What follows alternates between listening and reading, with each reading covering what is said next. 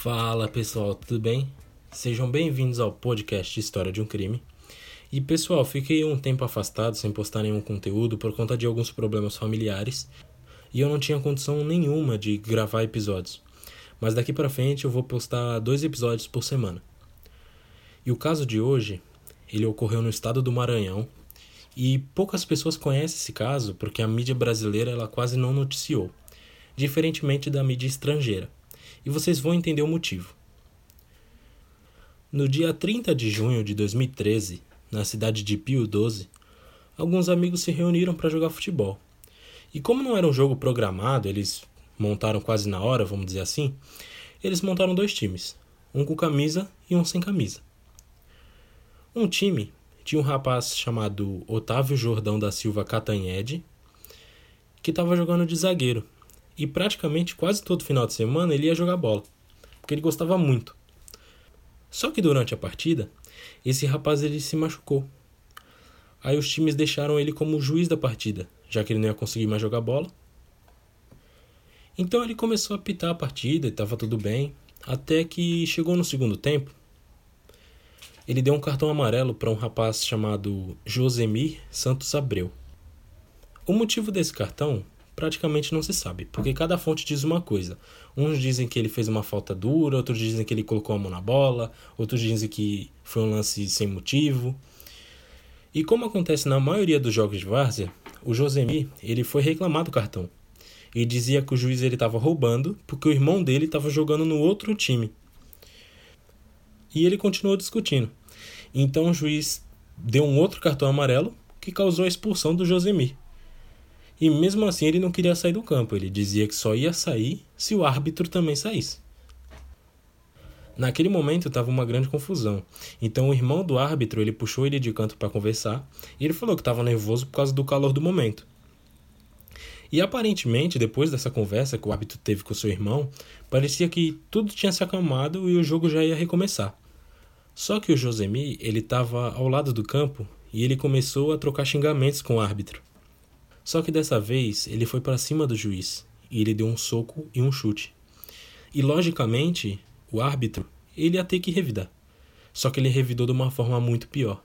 Ele sacou uma faca que estava no seu bolso e ele deu duas facadas na costela de Josemi, perto do coração. E rapidamente os jogadores chamaram a ambulância, mas infelizmente o Josemi ele veio a falecer a caminho do hospital. E alguns amigos do Josemi que ainda estavam ali no campo, esperando notícias dele, e foram avisados que ele morreu, eles ficaram inconformados e resolveram amarrar o Otávio até que a polícia chegasse. Só que a notícia da morte do Josemi se espalhou na cidade, e diversos amigos dele foram até o local onde o Otávio estava amarrado. E eles começaram a agredir ele, dando várias madeiradas, quebraram garrafas de vidro na cabeça dele e tem relatos de testemunhas que dizem que até passaram de moto por cima dele. E depois desse linchamento que eles fizeram, eles acharam que aquilo ainda não era o suficiente. Então, decapitaram a cabeça dele, esquartejaram seus membros e depois disso amarraram numa estaca. A cabeça dele ficou numa estaca e o corpo dele ficou no chão. E até hoje não se sabe por qual momento ele veio a falecer. Uma das primeiras pessoas da família do Otávio que souberam da sua morte foi a sua tia.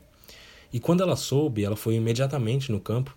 E quando ela chegou lá, os responsáveis pela morte dele já tinham fugido.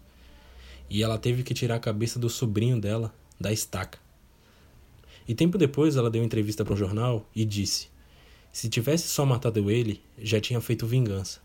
Mas precisava cortar ele inteiro e deixar do jeito que deixaram depois disso, o corpo dele foi levado ao hospital para poder ser reintegrado.